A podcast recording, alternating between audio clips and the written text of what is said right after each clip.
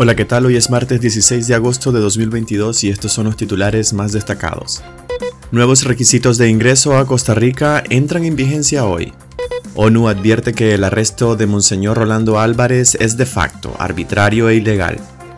El obispo de Matagalpa dice que no es el dragón infernal quien tiene la última palabra.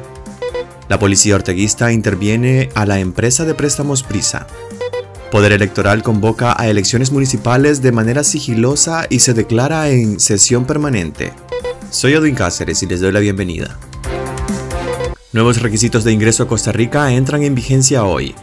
Este martes 16 de agosto entran en vigencia las nuevas directrices generales de visa de ingreso y permanencia para extranjeros a Costa Rica, que incluyen modificaciones para la entrada de nicaragüenses. En la nueva regulación se indica el nombre de los países que no van a requerir visa para ingresar a Costa Rica, los que sí van a necesitar visa consular o visa de ingreso consultada y restringida, así como el tiempo máximo de permanencia y la vigencia mínima del pasaporte a la hora del ingreso. Las personas nicaragüenses para el momento del ingreso, la vigencia mínima que deberá tener el pasaporte será de tres meses y el plazo de permanencia será de hasta 90 días. Los nicaragüenses también podrán solicitar dos visas en el consulado en Managua, justificando la necesidad de ingresar a Costa Rica dos veces. Esto a raíz, por ejemplo, de que deban salir desde Costa Rica hacia otro destino y quieran regresar por esta misma vía, o cualquier otra razón que puedan indicar en el momento de su solicitud.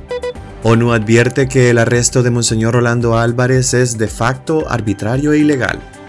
La Oficina de la Alta Comisionada de las Naciones Unidas para los Derechos Humanos consideró como de facto arbitraria e ilegal la detención del obispo de Matagalpa, Rolando Álvarez, y la de seis sacerdotes más por considerarla una persecución contra los líderes religiosos. El encierro forzoso de estas personas en la curia episcopal podría constituir un arresto domiciliario de facto, arbitrario e ilegal. Además advierte que lo actuado por la policía orteguista constituye una violación de la libertad de expresión y de la libertad religiosa. Para la ONU, el encierro forzoso de los seis religiosos y los cinco laicos en la curia episcopal constituye un abuso de poder porque la policía se está arrogando una atribución del poder judicial.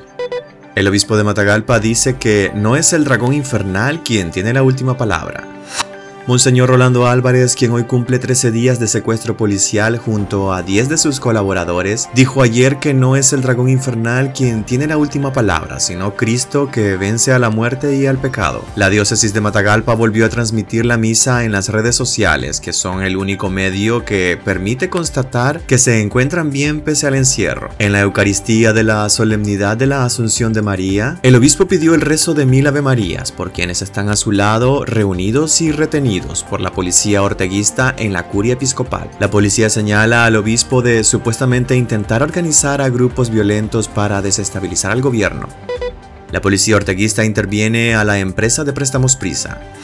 La policía orteguista intervino este lunes la empresa de préstamos Prisa, que cuenta con 38 sucursales en el país, con 21.927 clientes, y exporta oro a una refinería de Miami en Estados Unidos. El día de hoy me llamó mi gerente general para decirme que las 38 sucursales de Prisa, que es la casa de empeño más grande de Nicaragua, que todas habían sido allanadas por la policía, igual que la oficina central, dijo el propietario de la empresa Mario Hurtado a artículo 66. De algunas sucursales se llevaron el oro, la plata y algunos artículos empeñados, que no son de la empresa, sino de más de 20.000 clientes. El empresario aseguró que los agentes policiales se tomaron la empresa, se llevaron las computadoras y cambiaron el sistema de comunicación por internet de la matriz con todas las sucursales. Hurtado, un empresario con pasado sandinista y que fue opositor al régimen de Daniel Ortega, aseguró que no tiene ninguna comunicación oficial, una denuncia o una demanda, y que tampoco lo han citado, nadie, ningún cliente por lo que desconoce las razones del allanamiento a su empresa de préstamos. Poder Electoral convoca a elecciones municipales de manera sigilosa y se declara en sesión permanente.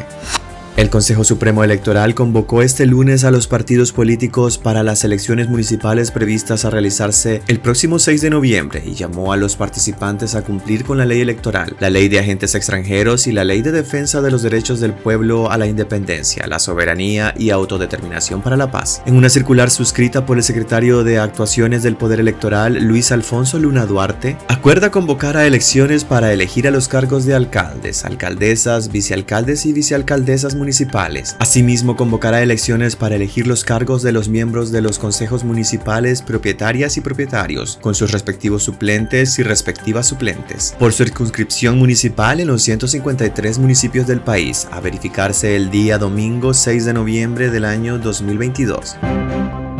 Pues hasta aquí quedaríamos este día, gracias por acompañarnos y recuerden visitar nuestra web despacho505.com para ampliar y conocer más noticias y también nuestras redes sociales, aparecemos como despacho505. Que tengan un excelente día.